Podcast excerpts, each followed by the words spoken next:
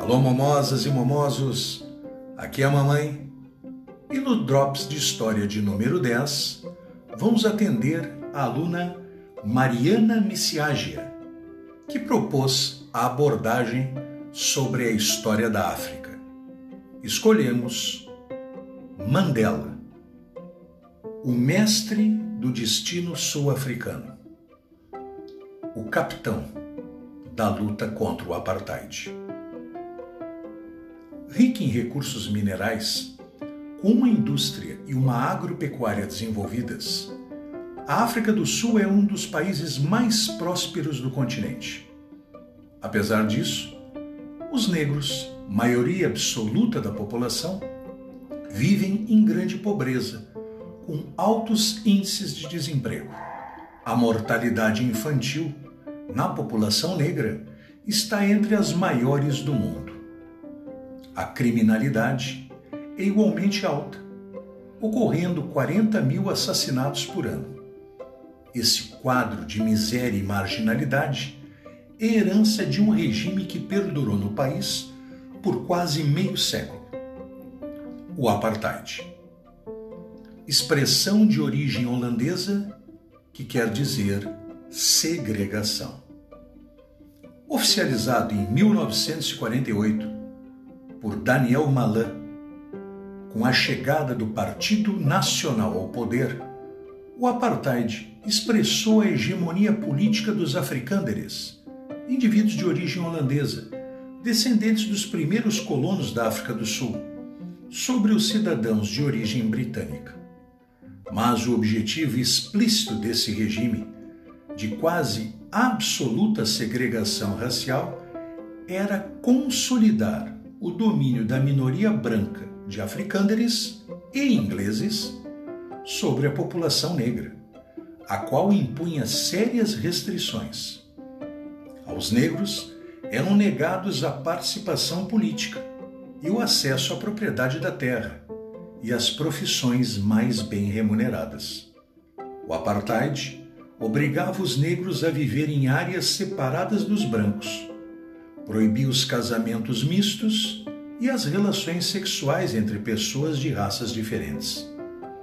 A oposição ao apartheid tomou forma na década de 1950, com o lançamento da campanha de desobediência civil, feita por uma organização negra que reunia diversas etnias, o Congresso Nacional Africano.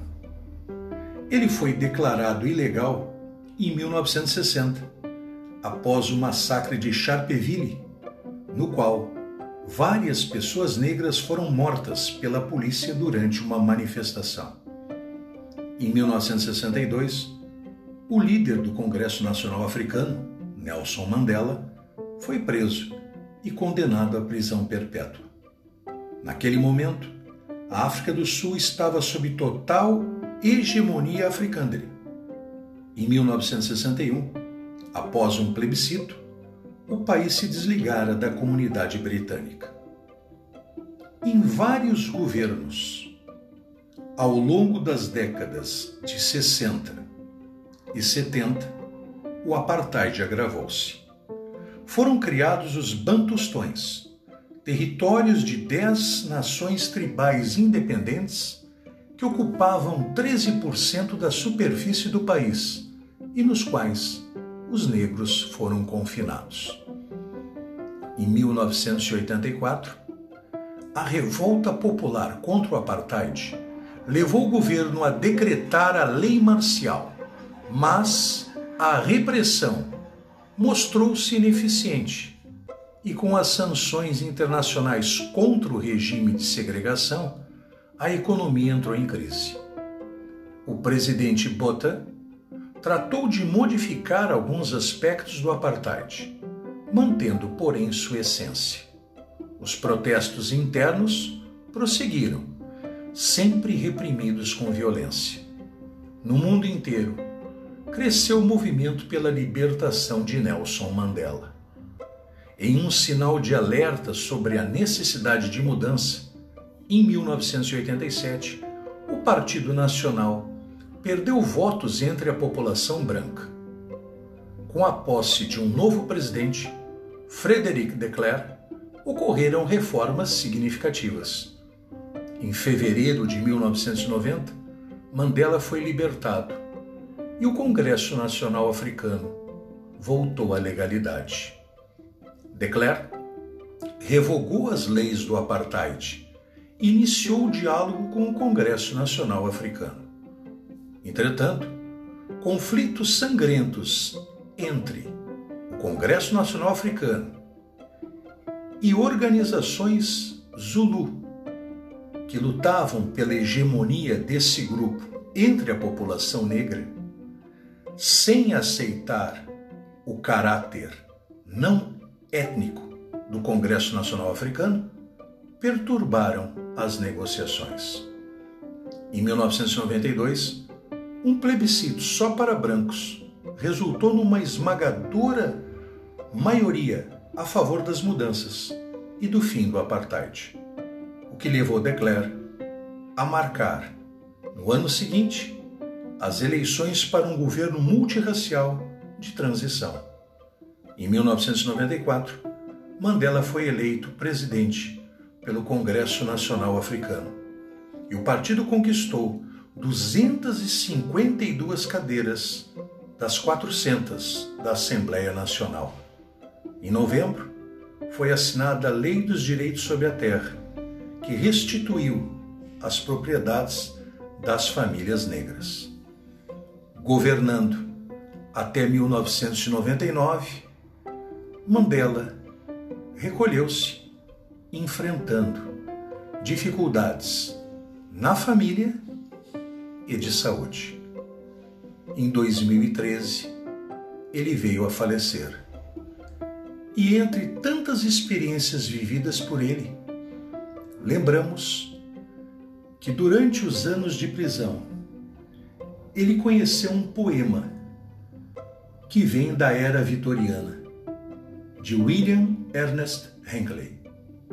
No poema de Henley, chamado Invictus, Mandela conseguiu força para enfrentar os seus demônios. Da noite escura que me cobre, como uma cova de lado a lado, agradeço a todos os deuses a minha alma invencível. Nas garras ardis das circunstâncias, não titubeei e sequer chorei. Sob os golpes do infortúnio, minha cabeça sangra, ainda erguida. Além deste vale de ira e lágrimas, assoma-se o horror das sombras, e apesar dos anos ameaçadores, encontram-me sempre destemido. Não importa quão estreita a passagem, quantas punições ainda sofrerei. Sou o mestre do meu destino e o capitão da minha alma. É Mariana.